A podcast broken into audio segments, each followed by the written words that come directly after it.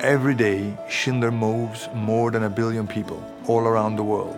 We take elevators, we take escalators. It's uh, one sixth of humanity every day on our products all around the world. Servicing those units on a regular basis is part of the challenge in our industry, and it relates to our fundamental values of safety and reliability. We have more than 20,000 service technicians working in the field in more than 100 countries. And here the iOS makes a real difference because we can now connect our people seamlessly into our backend processes via iPhone and our custom-made apps. Our vision was to give them a digital tool case where they have all of the relevant information about the customer, about the equipment, about service, contracts, everything at their fingertips to make their work easier and serve our customers better. Finally, we see with the iPhone this vision became reality. Technicians used to travel around the cities to maintain lifts with a big toolbox and binders with details of the machines, how to maintain them. It was extra weight and it was a lot of loss of time. Today, everything is on the iPhone-based Fieldlink application that Schindler developed. Fieldlink sagt mir, was ich heute erledigen muss. Das heißt, wie viele Service ich machen muss, welche Reparaturen offen sind zum Erledigen.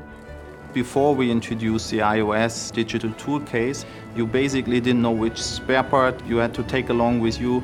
Now with the spare parts app, you have the right spare parts on board. Ich kann Spare Parts schauen, also Ersatzteilkatalog ist da, um diese zu bestellen, bevor ich einsteige.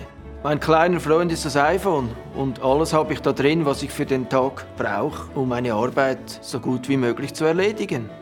Das iPhone ist für mich unersetzlich. The regular maintenance is essential. But frankly, no one notices the lift unless it breaks down. So if unfortunately something was to happen, we have to be there immediately. Even better is to get the signal about the possible breakdown before it happens. This remote monitoring is now becoming the next leading edge in our industry. Now our products are connected to our backend systems so you know preventively already what's going on with the lift and then automatically there is a notification sent to our service technician on his iPhone in the field. Then when he is on site, he can use the iPhone to test the lift. Mit der Eisbecki-App kann ich eine Verbindung aufbauen vom iPhone zur Steuerung.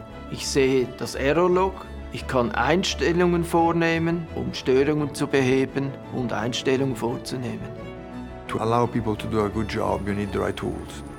iPhones and iOS allow a quick transformation of ideas into actual processes, turning what may come across as crazy ideas into real business processes. We benefit as a company our employees benefit in work satisfaction and ultimately our customers get a better working system. At the end of the day, it's really about being mobile, having the information at the right time, and the figures are speaking for themselves. With our iOS initiative, we have significantly increased our service efficiency and have also increased our customer satisfaction levels. This was the vision, and we have accomplished this.